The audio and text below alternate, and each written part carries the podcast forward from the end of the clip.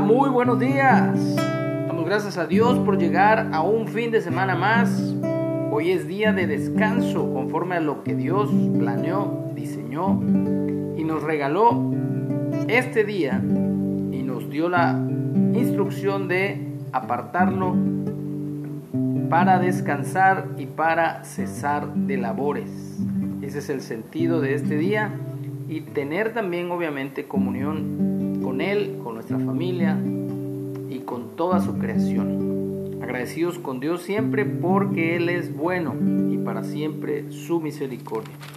Estamos ya entrando al terminando el último capítulo de el libro o la carta de Hechos escrita por el doctor o el médico Lucas.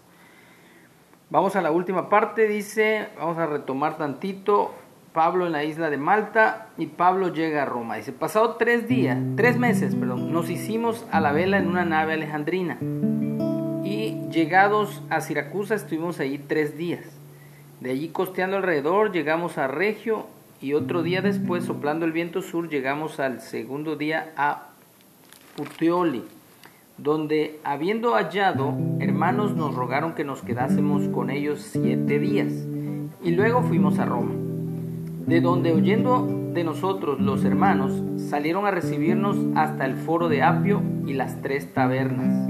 Y al verlos, Pablo dio gracias a Dios y cobró aliento. Hermoso es cuando nuestras familias nos están esperando o cuando no nos esperan y llegamos de visita y se alegra nuestro corazón. Cuando llegamos a Roma, el centurión entregó los presos al prefecto militar, pero a Pablo se le permitió vivir aparte como un, con un soldado que le custodiase. Es decir, que a Pablo le, dieron, le permitieron tener arraigo domiciliario, donde sus amigos, leímos en el capítulo anterior, podían llegar a visitarlo. Pablo predica en Roma.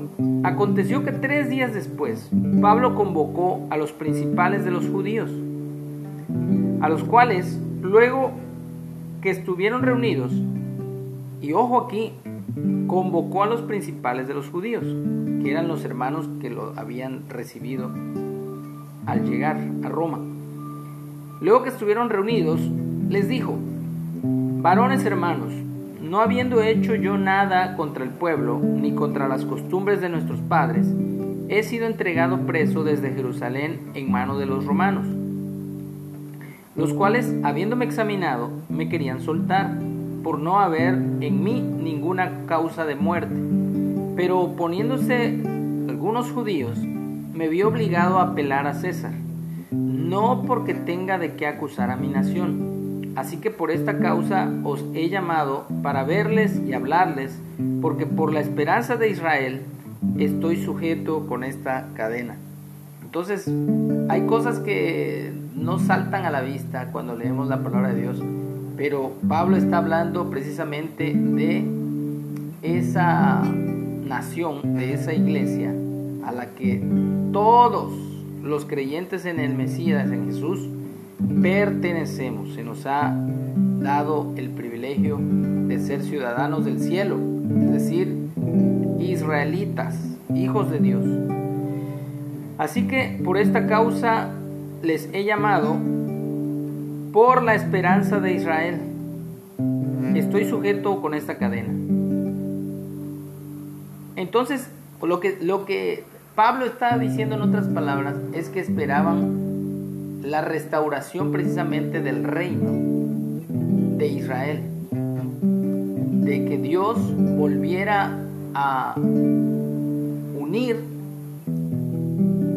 o a traer a Él nuevamente a las doce tribus. Y es todo un tema bastante amplio, pero se resume en una frase que Dios le dijo a Abraham, en tu simiente, o sea, en su descendencia, Isaac, Jacob, que vino a ser Israel, las doce tribus, todas las familias de la tierra serán bendecidas. En otras palabras, también serán injertadas.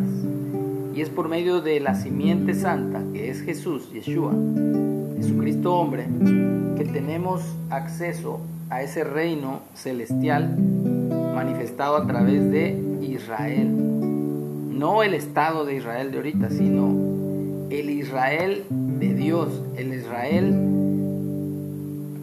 espiritual, o sea, que no anda en la carne, sino que anda en obediencia a las instrucciones de Dios.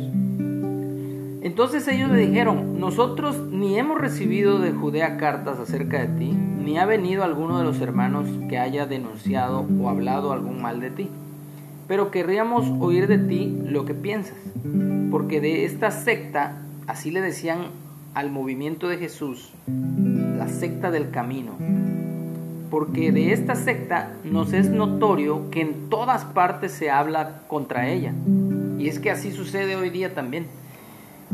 Cuando publicamos, compartimos, hablamos, predicamos la verdad, la palabra de Dios, siempre va a haber este hecho de que se hable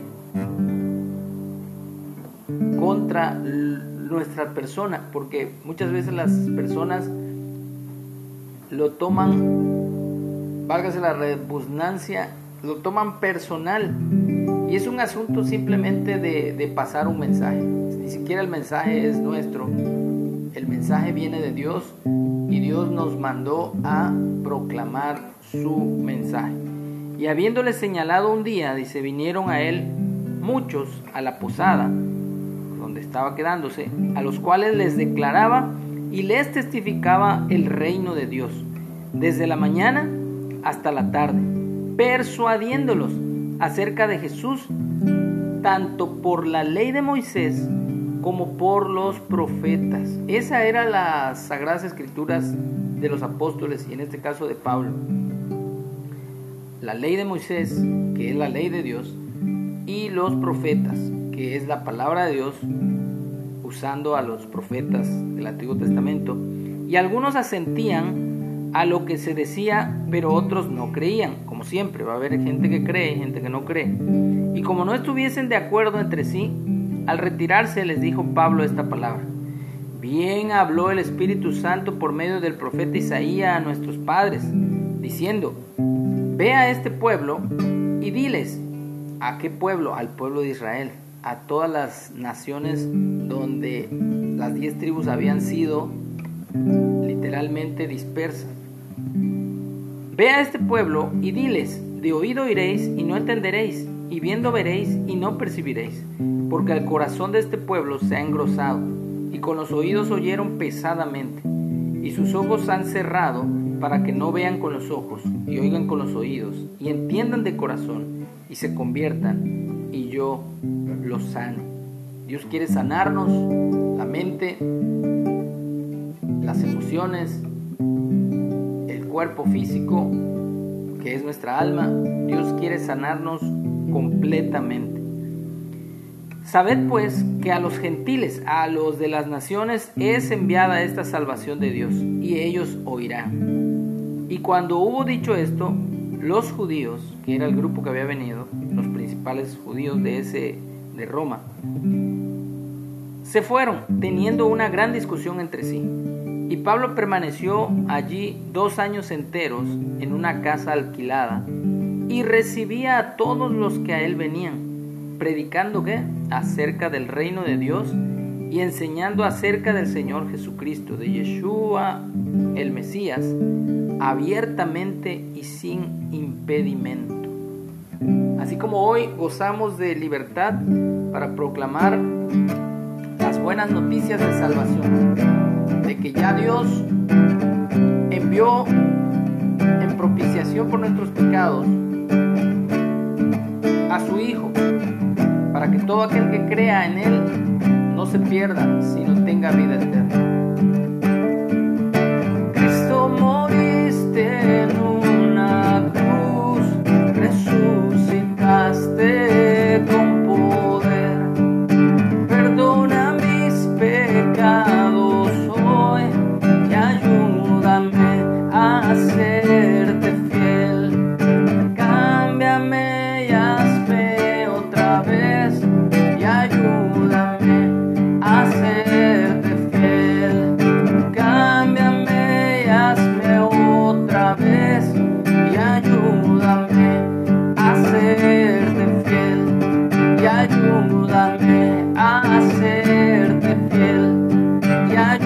A serte fiel.